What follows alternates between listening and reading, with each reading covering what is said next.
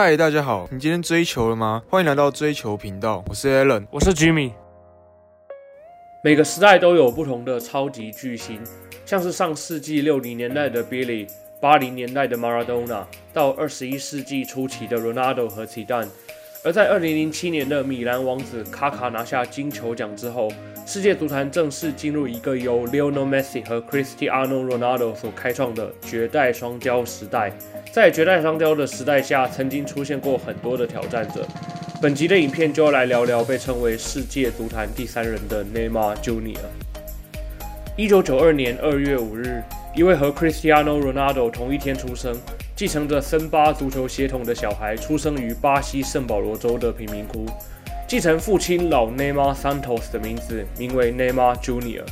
和前辈 Billy 一样，他也是靠足球翻转人生。Neymar 的父亲曾经说过：“我们的生活不是从零开始，而是从负的开始。”其实回顾巴西足球历史，就是一部从贫民窟里走出来的草根英雄拯救世界的故事。Neymar 的父亲曾经是一名职业球员。但只踢过巴西低级别联赛，由于自认天赋不够，所以很快就放弃。转行之后做过汽车黑手、水泥工等多份工作。母亲则是在一所幼稚园做饭。内马和大多数贫民窟出生的小孩一样，从街头开启自己的足球生涯。由于从小就比别人更加瘦小，面对对手时，他会利用灵巧的脚法加上矮小的身形去躲避他们。避免冲突和受伤，凭借着出色的表现和进球能力，很快的就在这群小孩中脱颖而出。时间来到二零零三年，逐渐注意到儿子足球天赋的老内马决心辞掉所有工作，专心打理儿子的足球事业。不过由于家境不佳，为了让儿子能够前往国内豪门桑托斯受训，老内马只好到处借钱筹措训练费用。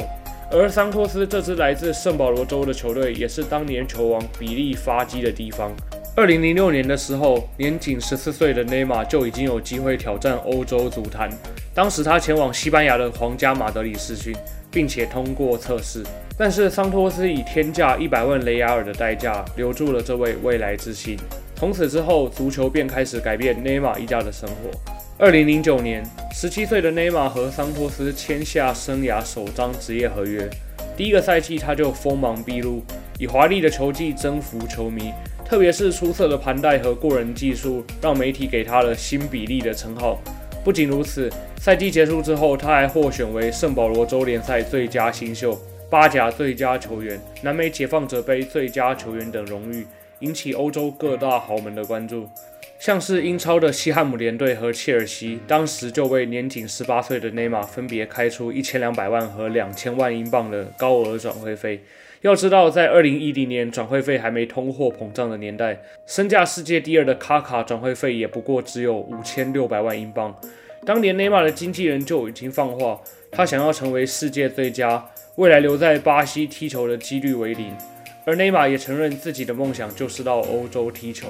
随后三年，他在巴西可以说是呼风唤雨，几乎拿下所有的荣誉，包括连两届圣保罗州联赛冠军、一座巴西杯冠军、一座南美解放者杯冠军，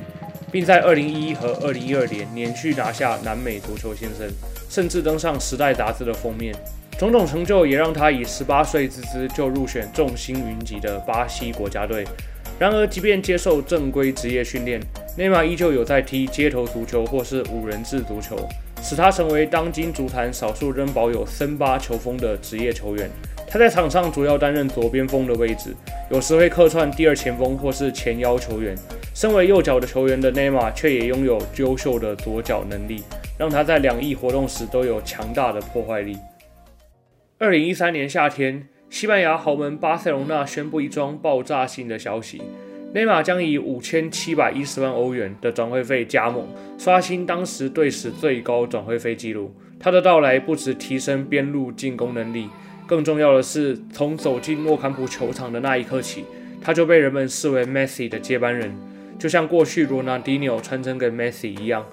加盟后的第二场比赛，他便不负众望。在西班牙超级杯攻入代表巴塞的首颗正式比赛进球，帮助球队顺利捧杯。来到西班牙的第二季，巴塞签下利物浦神锋 Luis Suarez，组成 MSN 连线。二零一四一五赛季，，MSN 三人一共攻入惊人的一百二十二球。内马尔和 Messi 两个当时盘带与过人能力分居世界前二的球员分居一左一右，再加上 Suarez 顶尖的跑位和把握能力，完美的默契总是令对手防不胜防。而 MSN 连线也被认为是历史级的三叉戟之一。这季内马尔可说是大丰收，不仅拿下西甲、西班牙国王杯和欧冠，完成三冠王的伟业，更在之后的欧洲超级杯和俱乐部世界杯夺冠，晋升成为五冠王。他也在同年的金球奖票选中首次成功挤进前三，来到截至目前为止的生涯巅峰。之后的两季，MSN 连线持续展现惊人的火力，三年攻进三百零二球。二零一七年三月八日，欧冠十六强第二回合对上巴黎圣日耳曼的比赛中，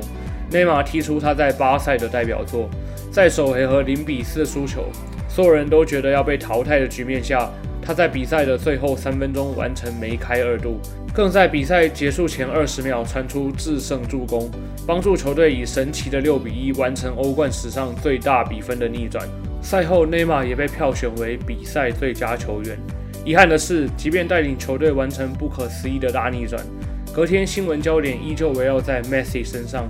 并不是内马尔表现不好，但是在巴塞罗那，只要阵中还有 Messi。他实在很难有机会成为球队第一把交椅，更不用说成为世界足坛第一人了。不过总计他在巴塞四季拿到十座冠军，这已经是非常了不起的成就。二零一七年八月，内马尔以破纪录的二点二亿欧元转战巴黎圣日耳曼，这笔转会不止打破世界纪录，更开启世界足坛亿元转会的时代。时至今日，这依旧是史上最贵的转会纪录。来到法国之后，内马尔披上代表性的十号球衣，成为球队的战术核心，和卡瓦尼、姆巴佩组成新的 CNM 组合。而内马尔离开巴塞的原因，我想大多数球迷也都心知肚明，就是那句经典的 “Neymar had to step out of Messi's shadow”。这里还是要给内马尔一个肯定，毕竟要像他一样，在二十五岁的时候就毅然决然离开巴塞独当一面，实在不容易。如果他选择继续留在巴塞这个舒适圈，可能就失去追上甚至超越 Messi 的机会。令人惋惜的是，来到巴黎后，内马尔的表现不升反降，频繁的伤病让他在2007到2020年缺席了将近一半的赛事，三季仅出场55场。虽然达成法甲三连霸，也囊括近两次联赛杯和法国杯冠军，但在法甲这种巴黎一枝独秀的联赛。即便拿下再多的国内荣誉，也很难被称为世界第一人。唯一的机会就只有欧冠。可惜在加盟的前两年，内马尔都在二三月附近受伤，导致几乎整季报销，也让巴黎在欧冠早早就被淘汰。二零一九二零赛季可以说是内马尔证明自己最好的时刻。大巴黎先夺法甲和法国杯冠军，并顺利闯进欧冠决赛，三冠王近在咫尺。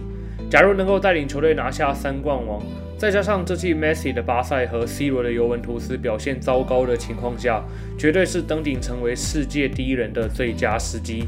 结果巴黎在欧冠决赛上没有把握好机会，被拜仁以一比零击败，三冠王美梦破灭。新球季回到联赛后，他又卷入辱骂日籍后卫酒井宏树为中国垃圾，以及和阿巴罗种族歧视的风波。不过，因为没有证据可以直接证明这件事情，所以也就不了了之了。只能说，来到法国后的内马尔真是一波未平一波又起，场上伤病不断，场外新闻混乱，看起来离世界第一人越来越远了。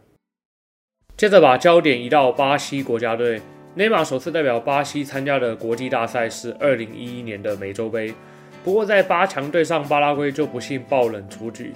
隔年的伦敦奥运，一路过关斩将晋级决赛。决赛面对墨西哥的比赛中，巴西又爆冷输球，屈居亚军。时间来到二零一三年，这年算是内马尔真正意义上成为巴西新星，接下具有象征意义的十号球衣。在联合会杯小组赛先后击败日本、墨西哥和意大利，淘汰赛险胜乌拉圭，决赛更以三比零完封当时的世界冠军无敌舰队西班牙。取得代表巴西国家队的第一座冠军，并以五场比赛交出四球两助攻的成绩，获选该届金球奖和同学奖。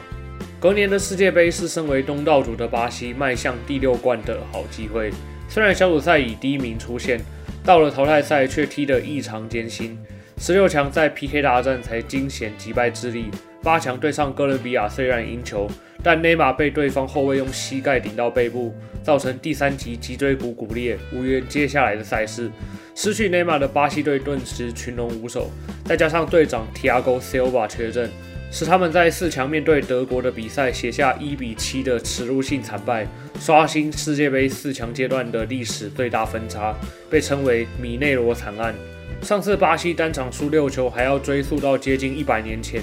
结果季军战再次以零比三惨败给荷兰，最终以第四名作收。